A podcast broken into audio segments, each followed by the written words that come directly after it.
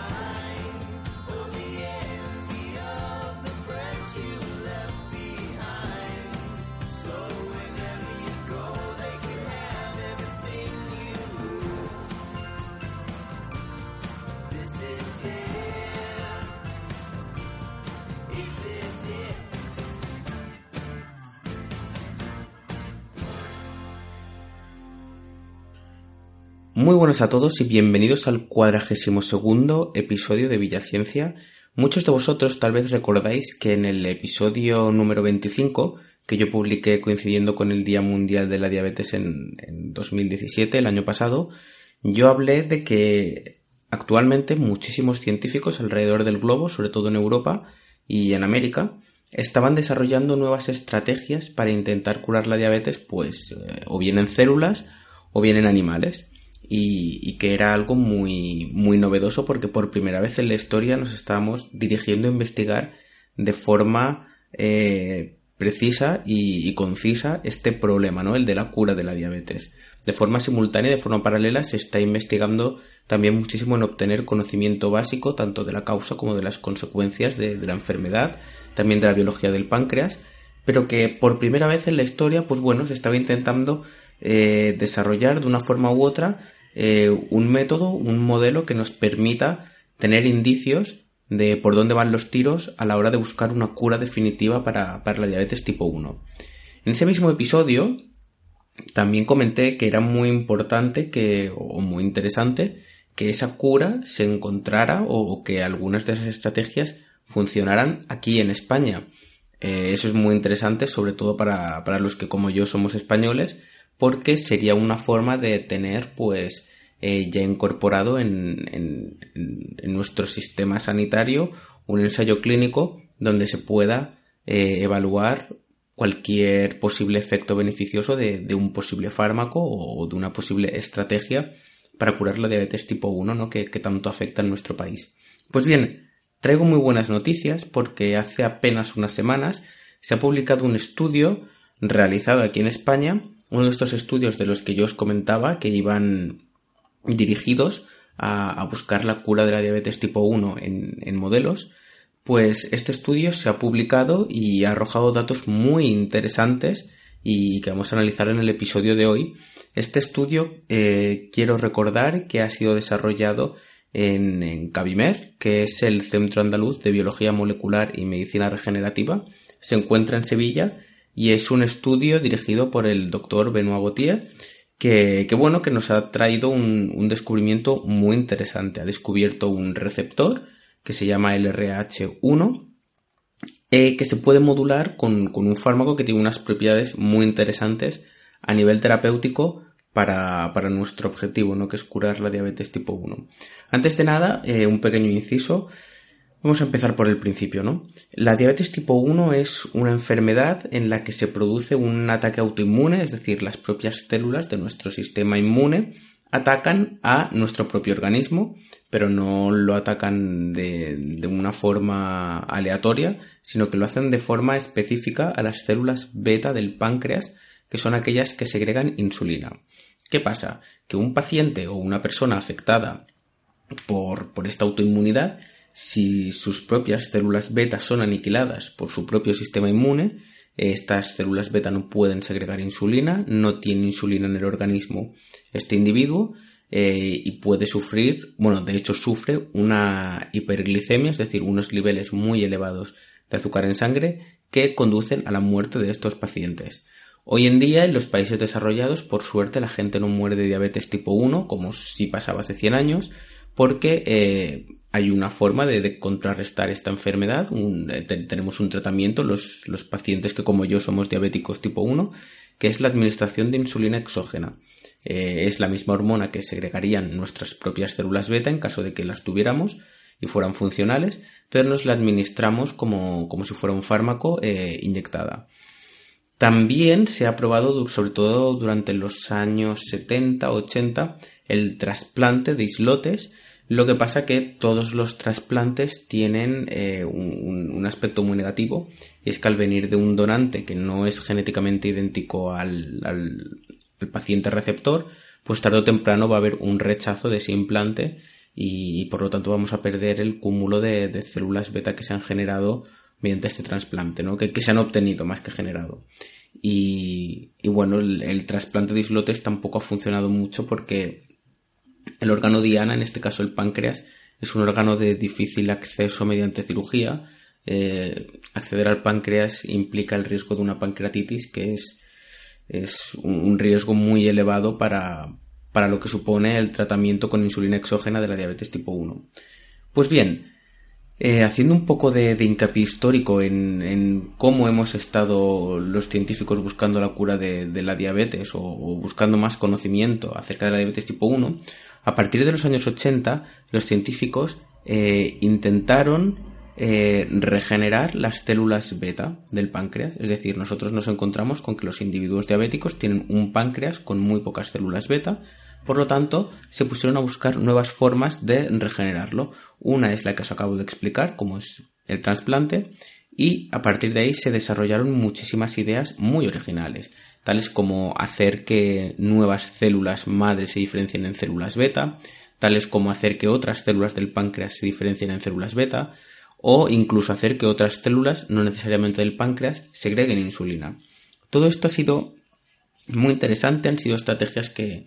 que han estado muy bien, ¿no? Eh, científicamente tienen un mérito increíble. Lo que pasa es que siempre se ha observado que en cualquier mecanismo de regeneración todo esto se ha, se ha puesto a punto en cultivos celulares y en, en ratones, sobre todo, en, roedores, rata y ratón. Evidentemente todo lo que os estoy explicando no se ha probado directamente en personas.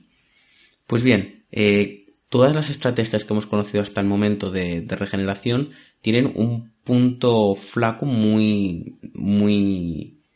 muy fuerte, ¿no? Aunque suene contradictorio, que es que hay una autoinmunidad subyacente a cualquier evento de regeneración. Por lo tanto, cada vez que estos científicos aplicaban en sus modelos una estrategia para generar nuevas células beta, si bien eran capaces de conseguirlo, la autoinmunidad, es decir, el propio sistema inmune de estos ratones que conseguían tratar, eh, seguía RQR con el ataque a sus propias células beta que se habían acabado de generar. Por lo tanto, eh, se reincidía en la enfermedad y, por eso también los trasplantes de, islotes no, no, han tenido una proyección clínica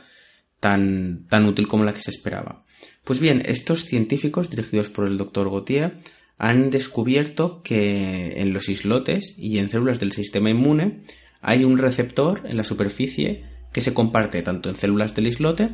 el islote es la estructura anatómica del páncreas donde se encuentran, entre otras, las células beta productoras de insulina que son atacadas por el sistema inmune en pacientes con, diabetes tipo 1. Pues bien, este receptor, que se llama LRH1, se encuentra tanto en la superficie de algunas células del sistema inmune como en células del islote, sobre todo en células alfa, que son aquellas que segregan glucagón. Glucagón es una hormona que tiene efectos contrarios radicalmente opuestos a la insulina. Si la insulina es una hormona que eh, permite disminuir los niveles de glucosa en sangre, glucagón hace eh, el efecto contrario, aumenta los niveles de, esta glucosa. Pues bien, eh, esto es muy importante porque este receptor es una diana que comparten dos sistemas que se encuentran pues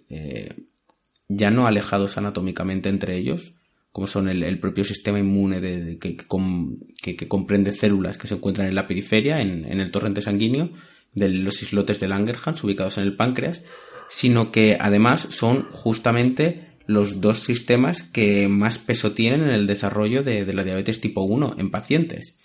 Eh, este grupo de, de el grupo de Sevilla, ha visto que utilizando un fármaco sintético que ellos bautizan como BL001, es, el nombre de serie para un fármaco que, hasta el momento está protegido ¿no? por, por, motivos de propiedad intelectual con una patente. Y este fármaco modula la,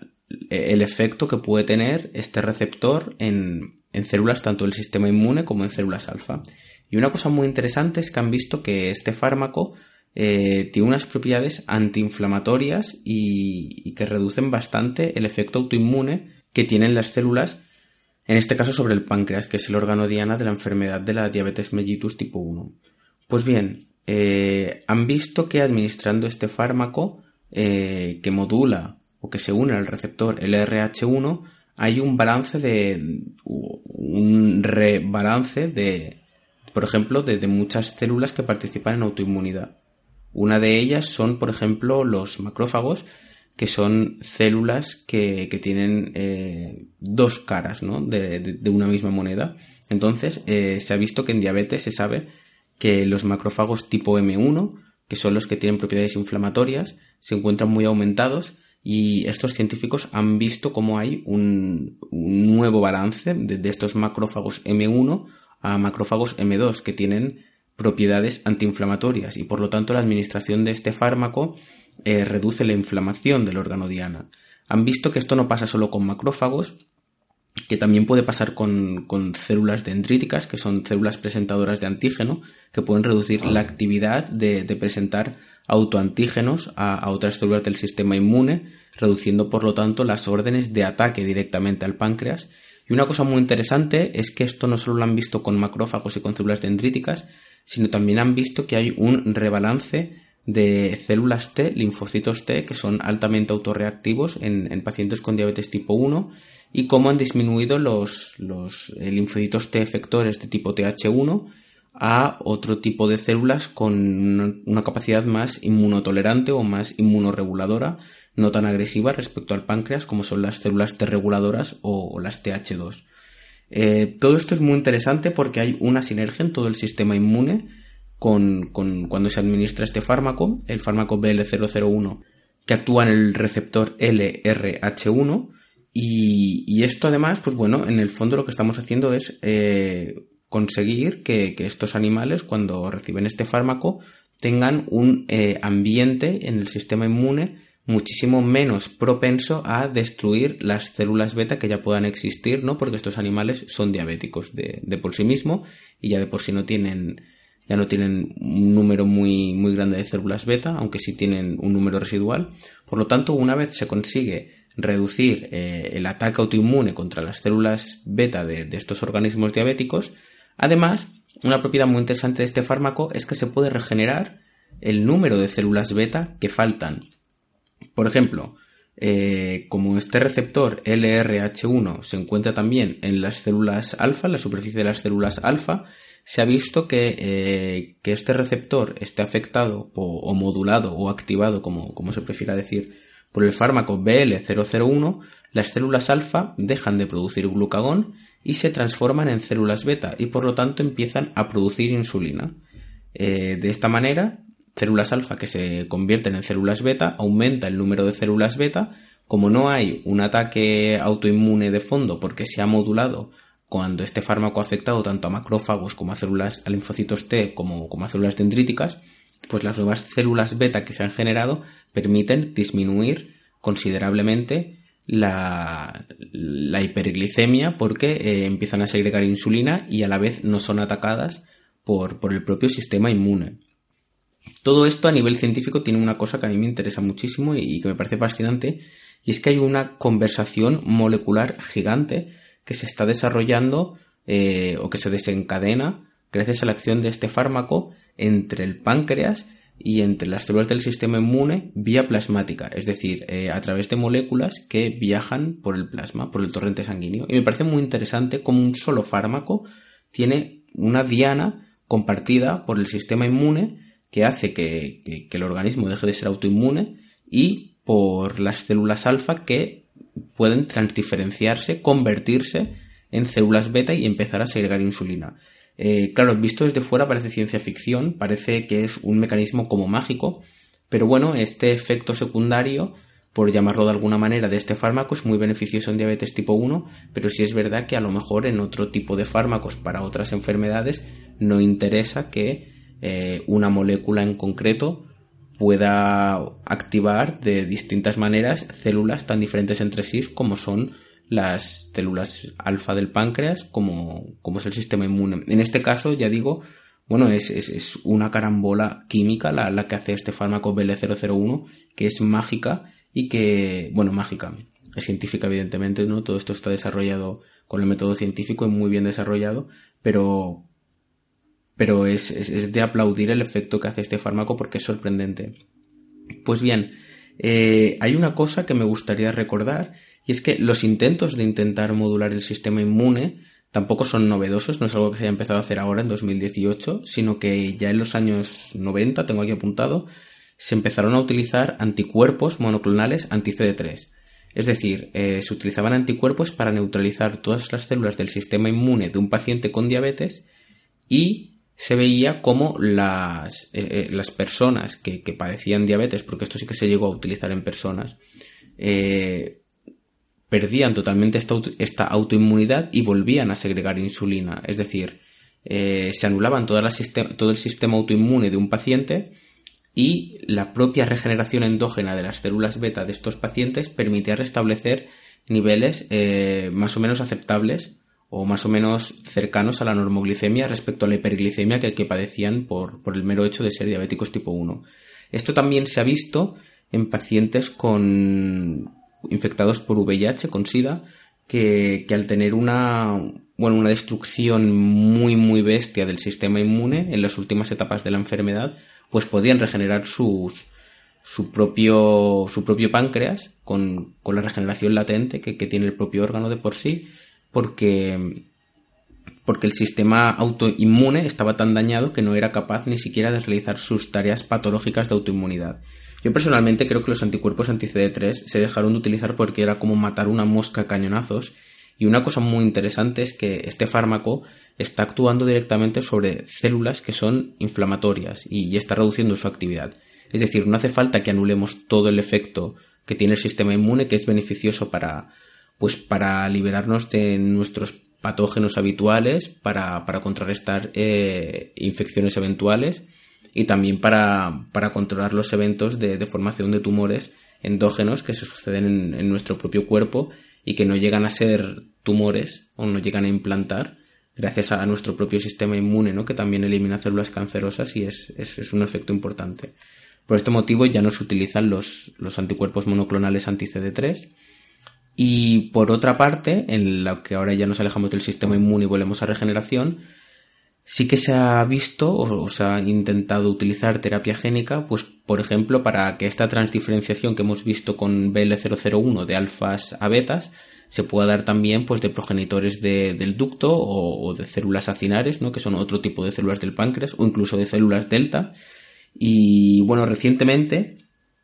también hablé, creo, o lo he comentado en Twitter, ¿no? que se descubrió que el GABA, que es ácido gamma aminobutírico, tenía capacidad de transdiferenciar células alfa a células betas, algo parecido a lo que hace BL001. Y bueno, me, gusta mucho ver cómo hay una evolución ¿no? a lo largo de los años y, estamos avanzando realmente en el campo de la regeneración, como todo empezó con trasplantes de islotes, luego se intentó probar terapia génica, que es, es, una terapia muy laboriosa, ¿no? Por, por el número de genes que hay que conseguir o que hay que diseñar y encapsular dentro de un virus que tiene que hacer de vector, ¿no? Para ser administrado en animales o en pacientes, es algo muy complejo y ahora ya tenemos fármacos, moléculas pequeñas como, como GABA o como BL001 que permiten eh, modular tanto el sistema inmune como la transdiferenciación de células alfa o de células pancreáticas a células productoras de insulina. Y a mí esto la verdad es que me parece maravilloso. Hay que resaltar que el hecho de que un fármaco se encuentre probado en modelos celulares o en animales no quiere decir que mañana mismo se vaya a probar ya en personas, en ensayos clínicos. Los autores, en una entrevista que hacen al país, el periódico del país, eh, cuentan que ellos ya han gastado 3 millones de euros en, en, esta fase clínica y que necesitarían aproximadamente, esto es una media, 17 millones más de euros para poder desarrollar un fármaco porque la media de desarrollo de un fármaco desde la preclínica hasta que llega a personas es de 20 millones de euros. Ha habido bastante polémica en las redes, sobre todo en Twitter, por muchísimas personas que estaban alegando de que era muy caro poder desarrollar un fármaco si este fármaco cuesta 20 millones de euros. Si es cierto que si lo comparamos con cosas cotidianas de nuestra vida, pues evidentemente 20 millones de euros no es una cantidad que cualquier persona pues pueda disponer de ella, evidentemente, para, para su disfrute o para sus caprichos. Pero hay que tener en cuenta que una vez el fármaco se ha descubierto en clínica y se han llevado a cabo numerosos experimentos con células humanas, con células de ratón, con animales, con animales más grandes que se parezcan como pueden ser pues perros o ovejas que, que, se puedan parecer a, a más a, humanos, ¿no? Todos estos experimentos que, bueno, en el caso de esta publicación no, no se han utilizado estos animales, ¿no? Pero son animales que usualmente o habitualmente se pueden utilizar en investigación en fase preclínica. Luego hay que hacer un salto para ver un poco cómo es todas las fases de, regulación de este fármaco, ver cuál es el intríngulis molecular que, que, subyace en su efecto y también sobre todo asegurar que, que, es un fármaco seguro, valga la redundancia, asegurar su bueno que es un fármaco limpio que se puede administrar a personas sin efectos secundarios que sean descabellados, ¿no? Para, bueno, pues para, el desarrollo de, la salud normal de, cualquier individuo, porque estos fármacos están pensados para que un día puedan llegar a un ensayo clínico donde se utilizarán primero en pacientes sanos, voluntarios, y luego en, perdón, en pacientes sanos, no, en, personas sanas, y luego finalmente en pacientes. Entonces, todo esto implica el trabajo de muchísimo personal, eh, también implica el trabajo de, muchísimas eh, plataformas que están asociadas al desarrollo de un fármaco y bueno, yo creo que esos 20 millones de euros en el fondo no sé si es muy caro o muy barato, pero bueno, yo creo que es, es un dinero que se gasta porque es, es necesario, ¿no? Para poder asegurar que, que, un fármaco lo puedes administrar con total seguridad a una persona una vez ha pasado la, la fase cuarta de, un ensayo clínico y es, y es válido para ello. Pues bien, eh, un ensayo clínico, no sé si este fármaco irá a ensayo clínico, espero que sí, porque bueno, yo creo que en fase preclínica se ha publicado una revista muy buena además en, Nature Communications y a mí es un fármaco que me da muchísima esperanza, que además me gusta mucho por este doble rol que tiene tanto en el sistema inmune como en, en la regeneración pancreática y es un fármaco bueno con el que les deseo muchísima suerte a todos los investigadores y que creo que nos debe ilusionar un poquito a todos aquellos, no solo que investigamos en diabetes, sino también aquellos que, como yo, pues sean pacientes de diabetes tipo 1, porque creo que es un motivo para estar más contento y, bueno, y ver que la ciencia pues a veces no avanza todo lo rápido que, que querríamos, pero acaba avanzando y muchas veces puede ser eficaz. Esto es todo por el capítulo de hoy, espero que os haya gustado. Si tenéis cualquier duda o cualquier comentario, me lo podéis dejar en la descripción tanto del podcast como en redes sociales. Y esto es todo, muchísimas gracias y hasta la próxima.